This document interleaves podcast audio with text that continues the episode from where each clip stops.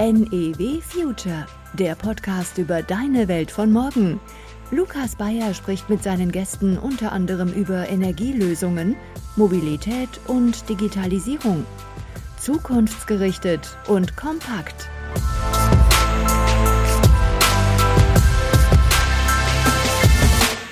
Einige wundern sich natürlich, warum die Deutsche Bahn das macht, aber wir können das immer ganz gut erklären. Generell hilft aber das Deutsche Bahn-Logo auf jeden Fall, Türen zu öffnen. Wir sind der Ansicht, dass so viele, oder es ist auch eine Tatsache, dass so viele Batterien zurückkommen werden, dass für alle genug da ist. Und wir sprechen mit vielen äh, Wettbewerbern und tauschen uns auch aus, helfen uns äh, gegenseitig, um auch Standards zu schaffen äh, im Markt. Die Automobilhersteller denken immer mehr um und sehen Second Life wirklich als attraktiven Teil der Wertschöpfungskette. Heute müssen die Hersteller viel Geld dafür bezahlen, um, um die zu recyceln und ähm, wir bieten da eine attraktive Alternative. Herzlich willkommen zu einer neuen Folge von NEW Future, der Podcast über deine Welt von morgen. Herzlich willkommen, liebe Hörerinnen und Hörer. Ohne eine große Vorrede geht es heute gleich los. Ich steige mal ganz hart ein. Bis 2030, so ist der Plan der Politik, sollen 15 Millionen Elektroautos auf den Straßen in Deutschland unterwegs sein. Was passiert aber eigentlich mit den ganzen Batterien der E-Autos, wenn ihre Kapazitätsgrenze erreicht ist? Weil es ist nämlich so, nach mehreren tausend Ladezyklen und circa acht bis zehn Jahren haben die Akkus nur noch einen Energiegehalt von ungefähr 70 Prozent. Und natürlich kann man sie dann noch weiter nutzen, auch wenn dann vielleicht die Reichweite, wenn man sie für ein E-Auto nutzt, reduziert ist. Das Leben der Batterie muss allerdings an diesem Punkt noch nicht beendet sein. Sie können einen Second Life Einsatz erleben. Denn obwohl ihre Leistung nicht mehr ausreicht, um ein E-Auto anzutreiben, sind Lithium-Ionen-Akkus keinesfalls wertlos.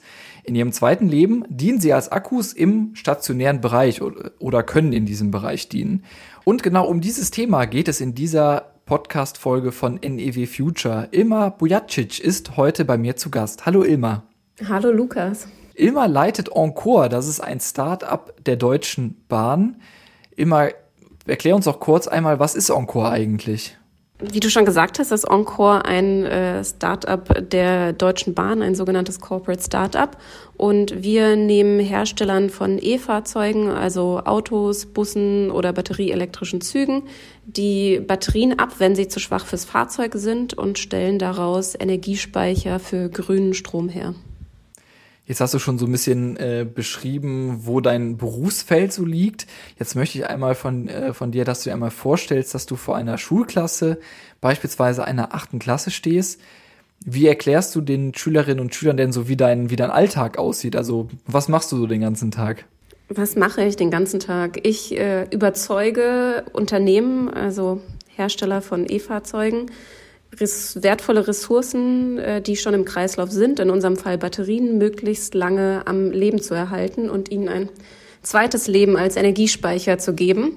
Das ist der eine Teil meines Jobs und der andere Teil meines Jobs ist es, ähm, Kunden zu finden, also Unternehmen, die viel Strom verbrauchen und ähm, eine grüne Alternative suchen in Kombination mit unserem Batteriespeicher.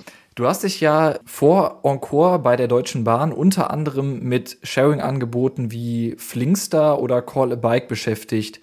Woher kommt denn bei dir auch persönlich so die Leidenschaft, sich mit dem Thema Nachhaltigkeit auseinanderzusetzen, sei es jetzt nachhaltige, nachhaltige Mobilität oder nachhaltige Speichertechnologien? Woher kommt so die Leidenschaft von dir? Gute Frage wahrscheinlich hat mich mein Freund äh, da am meisten beeinflusst, äh, der Nachhaltigkeit quasi mit der Muttermilch aufgesogen hat und schon zu Beginn unserer Beziehung, also wir sind jetzt äh, zehn Jahre zusammen, immer gechallenged hat, sei es im Konsumverhalten oder im Reiseverhalten.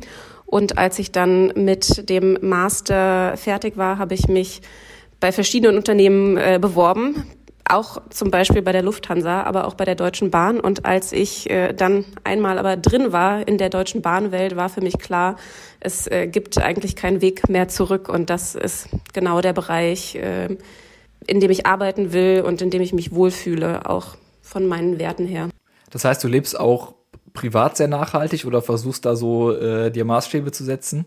Äh, ich äh, versuche es. Also natürlich würde ich in Deutschland äh, nicht fliegen und nur den Zug nehmen. Ich versuche regional und ähm, möglichst vegetarisch einzukaufen.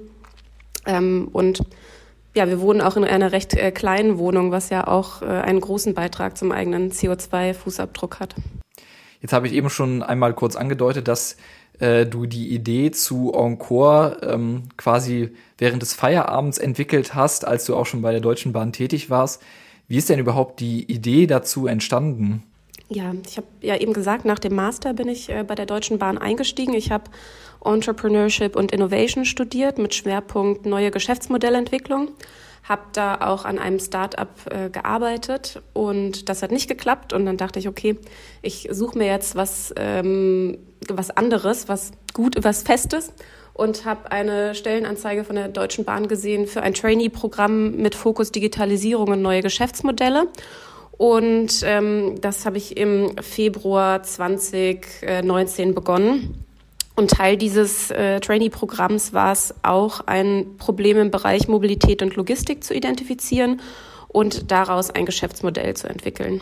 Wir waren eine äh, Gruppe von äh, zehn Trainees äh, und drei Frauen, die äh, an dem Problem gearbeitet haben. Ich weiß gar nicht, ob ich das Problem schon genannt habe. Also das Problem, mit dem wir uns beschäftigt haben, war oder auch immer noch ist, was passiert eigentlich mit den äh, Tonnen an Batterien aus E-Fahrzeugen, die zu schwach fürs Fahrzeug werden.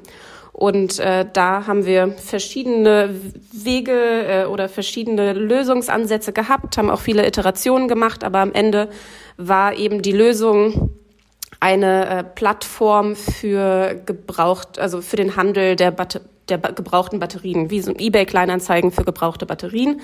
Dann war das Trainee-Programm zu Ende und die anderen zwei Frauen äh, wollten in ihre Anschlussposition gehen. Ich bin ja auch, wie du schon gesagt hast, zu DB Connect gegangen und ähm, ich wollte aber auf gar keinen Fall, dass die Idee in einer Schublade verschwindet und habe mir dann zwei neue Mitstreiter gesucht, äh, Fabian und Lukas. Fabian ähm, ist bei oder war bei DB Energie und dem Energieversorger der Deutschen Bahn tätig, kennt die Energiewirtschaft in und auswendig und Lukas ist äh, Softwareentwickler und war auch im DB-Konzern.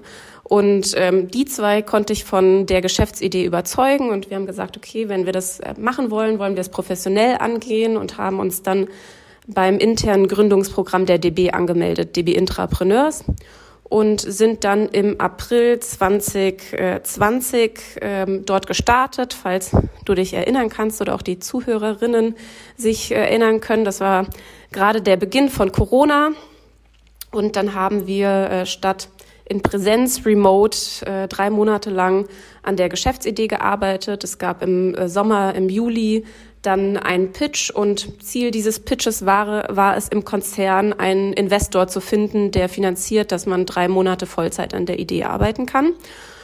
Und am Ende hat sich die DB Bahnbaugruppe als das äh, mutigste Geschäftsfeld ähm, herausgestellt. Die haben gesagt, okay, wir finden euch cool, äh, wir wollen, ähm, dass ihr an der Idee weiterarbeiten könnt. Die haben auch oder hatten auch damals schon eine Abteilung, die sich mit alternativen Energiesystemen beschäftigt. Das heißt, die haben auch einen äh, Bezug dazu.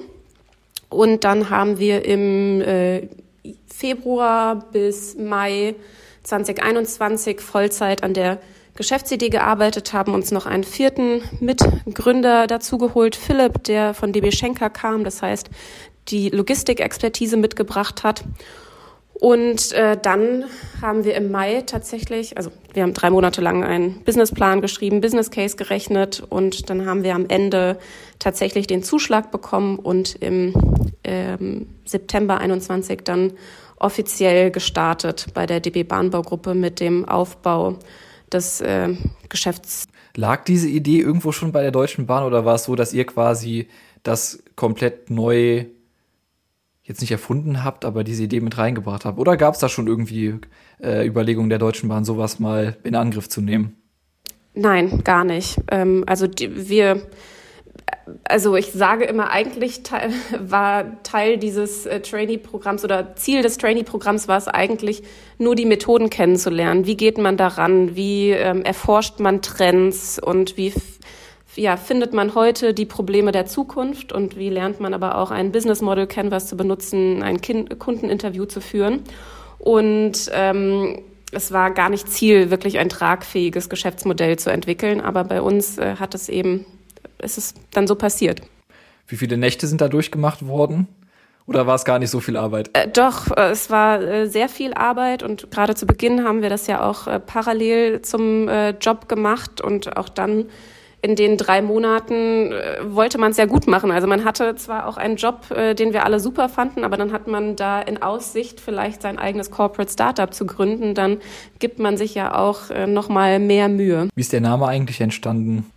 Wir hießen vorher Lithium Loop und das ist noch der Name aus dem Trainee-Programm. Also Namensfindung bei einem Startup ist mit das Schwerste. Das kennen vielleicht auch andere Gründerinnen und Gründer. Ähm, Lithium Loop hat ein Kollege aus dem Trainee-Programm erfunden und dann, damit sind wir auch in, bei DB Intrapreneurs gestartet. Aber der Name geht natürlich schwer von den Lippen. Ähm, eigentlich würde es ja Lithium Loop heißen. Und äh, letztendlich schließen wir ja gar nicht den Kreis, sondern verlängern äh, die Lebensdauer der Batterien. Und dann hat eine äh, Designerin eine äh, Beratung ähm, unter der Dusche die Idee gehabt. Also sie war eigentlich damit beauftragt, ein äh, Corporate äh, Design für äh, Lithium Loop äh, zu entwickeln und hatte dann unter der Dusche die Idee und wir fanden es super. Ich würde gerne mal so einen kleinen äh, Deep Dive in dieses Thema machen. Ähm, wie sieht denn genau der Prozess beziehungsweise das Konzept hinter Encore aus? Also wie findet ihr die Batterien? Was macht ihr Batterien? Was macht ihr mit den Batterien? Wie ist so der Prozess? Also wir sprechen mit verschiedenen Herstellern ähm, von E-Fahrzeugen. Ich habe es ja schon gesagt, also das können natürlich Autos sein, das sind aber auch Hersteller von Bussen oder batterieelektrischen Zügen. Ähm, wir sprechen nicht mit Herstellern von E-Scootern oder Fahrrädern. Also bei, wir wollen schon die größeren Batterien haben und ähm, versuchen, die Batterien von denen zu bekommen, die nach äh, acht bis zehn Jahren, je nachdem, äh, ausgebaut werden. Teilweise wissen äh, die Hersteller oder ja, wissen die Hersteller schon, wie viele Batterien sie wann bekommen. Teilweise wissen sie es nicht. Aber wir wollen ihnen eine Alternative zum Recycling bieten. Und ähm, wenn wir dann die Hersteller überzeugt haben, holen wir die Batterien bei den Werkstätten ab. Dafür nutzen wir dann das ähm, Logistiknetzwerk der Deutschen Bahn. Also da kommt dann DB Schenker oder DB Cargo, holt die Batterien ab, bringt sie ähm, nach Hockenheim in unsere Werkstatt und dort werden die Batterien dann demontiert. Also das heißt, vorher sind sie auf Battery Pack Ebene. Das ist beim Auto so ein großes Ding eigentlich wie das ganze Auto, wie die Plattform. Dann ähm, wird der Deckel aufgemacht. Das ist sehr viel händische, handwerkliche Arbeit und ähm, wir wollen die Batteriemodule haben. Dann werden die geprüft. Ähm, da es kann natürlich sein, dass in dem Fahrzeug dann ähm, von zehn Batteriemodulen neun super sind, aber eins äh, ein bisschen schwächer ist und dann muss aber trotzdem das ganze Battery Pack aussortiert werden. Mit unserer Prüfung können wir einfach das eine defekte aussortieren und die anderen neun guten noch weiter benutzen. Und äh, dann, wie bei Aschenputtel, kommen die guten in den Batteriespeicher und die schlechten ins Recycling und daraus werden dann neue Batteriemodule hergestellt. Erste Rückfrage dazu, ist das leichter, Partner zu finden? Oder wundern die sich, wenn, wenn da der Anruf kommt oder die Anfrage? Wie ist so das Verhalten der Händler oder Verkäufer, wo ihr anfragt? Ähm, es kommt drauf an. Ähm, wir sind ja auch nicht die Ersten, die das machen. Also es gibt verschiedene äh, Startups, die das machen oder auch äh, Hersteller, die selbst ins Second Life Geschäft einsteigen. Das heißt, ähm, die kennen das Thema einige wundern sich natürlich, warum die Deutsche Bahn das macht, aber wir können das immer ganz gut erklären. Generell hilft aber das Deutsche Bahn-Logo auf jeden Fall, Türen zu öffnen. Wie, ist das, wie, wie kann man sich das denn finanziell vorstellen? Kauft ihr denen die Batterien ab? Oder ist das so, dass man dann Partnerverträge oder sowas abschließt? Ach, dazu darf ich natürlich nicht so viel sagen. Aber es ist schon so, dass man quasi damit äh, in, in Kooperation, auch in längerfristige Kooperationen dann geht. Genau, also uns ganz wichtig, da ähm, Partnerschaften zu schließen, aus denen beide mit einem Win rausgehen. Also dass beide davon profitieren. Heute müssen die Hersteller viel Geld dafür bezahlen, um, um die zu recyceln und ähm, wir bieten da eine attraktive Alternative. Jetzt hast du eben schon äh, gesagt, dass die oder in dem Gespräch ist schon mehrfach angeklungen, dass die Bahn ja sehr viele verschiedene Sektoren hat. Ähm, wenn wir jetzt nochmal auf diese Batteriespeicher gucken, wo genau könnt ihr die denn einsetzen? Also welche Anwendungsmöglichkeiten gibt's da innerhalb der DB? Ähm, also die Deutsche Bahn ist natürlich auch ein attraktiver Kunde für uns. Ähm, die Batteriespeicher können eigentlich überall dort eingesetzt werden, wo viel Energie verbraucht wird. Das sind zum Beispiel Bahnhöfe oder Instandhaltungswerke. Und das Ziel ist es dann, mit unseren Batteriespeichern vor allem Kosten zu senken. Jetzt haben wir eben schon mal über die ähm, Partner auch gesprochen, die ihr schon habt. Ich habe, ähm, das ging vergangenes Jahr, ich glaube Mitte, Ende des vergangenen Jahres durch die Presse, dass ihr Kia gewonnen habt als Partner. War da viel Überzeugungsarbeit notwendig oder war das ein äh, ja, einfacher Prozess mit Kia, dass, die, äh, dass ihr euch gesucht und gefunden habt sozusagen? Es war wirklich ein Match made in heaven. Ähm, es war nicht viel Überzeugungsarbeit notwendig, weil Kia tatsächlich auch sehr nachhaltig äh, denkt und handelt und die waren sofort äh, begeistert von der Idee. Gerade auch unser Ansprechpartner, den wir dort hatten ähm, oder haben, war super angetan von der Idee und hat natürlich nach innen viele Türen geöffnet. Wir haben dann oder gucken wir noch immer ähm, geschaut, wie eben beide Parteien davon profitieren, damit es auch eine ausgeglichene Partnerschaft wird. Wie läuft das dann mit Kia genau ab, diese Partnerschaft?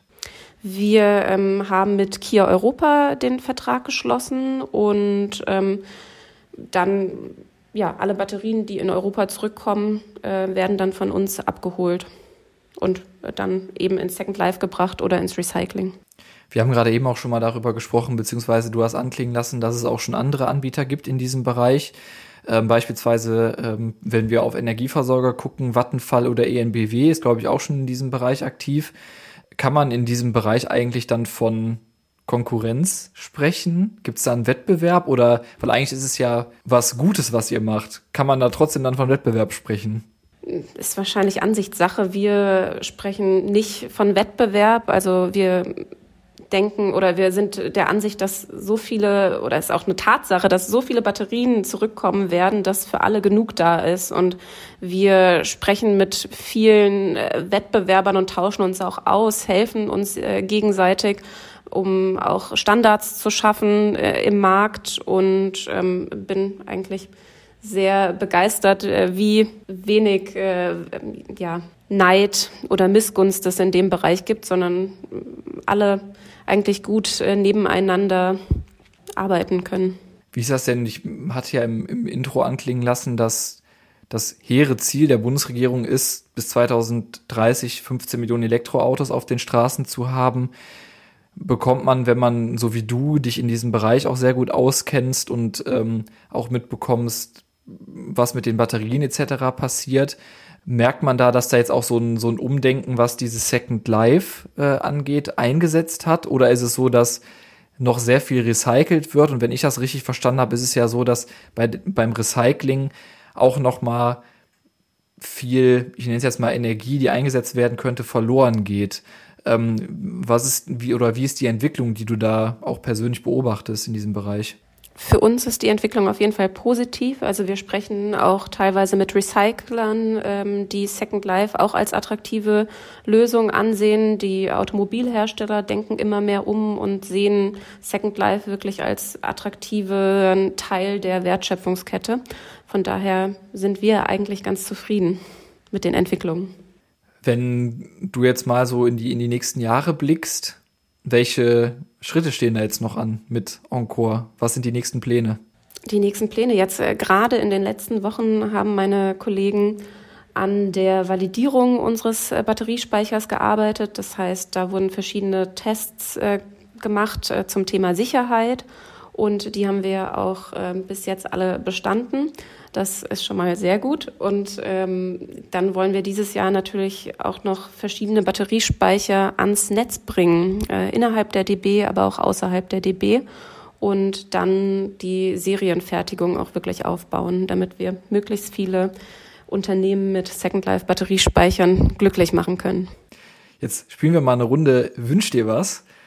Was ist denn so dein, dein Traum, dein, dein Wunsch? Wo soll es mit Encore am Ende hingehen? Also was sind so die, das, das, das große Bild, wenn wir jetzt mal mehrere Jahre nach vorne blicken? Ich würde mir wünschen, dass die, ähm, das Encore immer noch Teil der Deutschen Bahn ist und alle ähm, Bahnhöfe, Instandhaltungswerke mit PV-Anlagen und Encore-Batteriespeichern ausgestattet sind.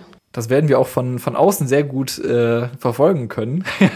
Gerade die Hörerinnen und Hörer, die viel an den Bahnhöfen äh, in dieser Region oder in diesem Land unterwegs sind. Danke dir immer für diesen Teil des Gesprächs und Bevor wir zum Ende dieses Podcasts kommen, gibt es noch zwei Kategorien, die ich einmal gerne mit dir durchgehen möchte. Und hier kommt die erste Kategorie.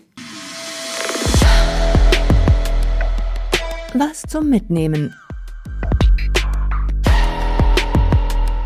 Die erste Kategorie heißt Was zum Mitnehmen. Gibt es ein Gadget, eine App oder einen Tipp, welches oder welche du empfehlen oder geben kannst? Ähm, dies kann, muss aber nichts mit dem Bereich zu tun haben, in dem du beruflich unterwegs bist. Öfter mal den Flugzeugmodus am Handy nutzen. Oh, das ist ein super Tipp, den hatten wir bislang noch nie tatsächlich. Warum ist dir das eingefallen? Ja, weil wenn man sich natürlich heutzutage sehr ablenken lässt von irgendwelchen Push-Notifications, sei es am Handy oder am Laptop. Und mir hilft es auf jeden Fall, da überall mal in den Flugzeugmodus zu gehen. Ich glaube, das würde wahrscheinlich dem einen oder anderen äh, Hörer, Hörerin auch ganz gut tun, das mal zu tun. Also danke dir für den Tipp. Dann kommen wir gleich hier zur zweiten Kategorie. Die gewagte These. Damit sind wir jetzt so ein bisschen bei Wünsch dir was 2.0. Ich würde gerne von dir wissen, welches Startup, welche Technologie die Energiewirtschaft beziehungsweise die, den Bereich, in dem du tätig bist, in den kommenden Jahren umkrempelt. Jetzt habe ich ganz vergessen, dir mitzuteilen, dass du Encore da nicht mit draufnehmen darfst. Jetzt bin ich mal gespannt, was du sagst. also wir sehen aktuell einen starken Drang zu mehr Eigenverantwortung bei der Energieversorgung. Und da gibt es zwei Trends, die meiner Meinung nach erheblichen Einfluss haben werden, wenn sie denn politisch und regulatorisch gewollt und unterstützt sind. Das sind einmal Plug-and-Play PV-Anlagen, insbesondere zum Beispiel Balkonkraftwerke und natürlich äh, Speicher, wie de, unsere Second Life Batteriespeicher. Das werden wir, das sind auf jeden Fall auch zwei, zwei Dinge. Die, äh, die Speicherung ist tatsächlich, glaube ich, auch schon mal in, in diesem Podcast genannt worden. Aber es sind natürlich auch Dinge, die wir in den nächsten Monaten und Jahren genau verfolgen werden, ob sie diese Rolle spielen oder nicht. Ilma, ich danke dir vielmals, dass du heute hier bei NEW Future zu Gast warst. Danke auch an alle Hörerinnen und Hörer und damit sage ich bis zur nächsten Folge von NEW Future. Dankeschön. Danke, Ilma. Vielen Dank.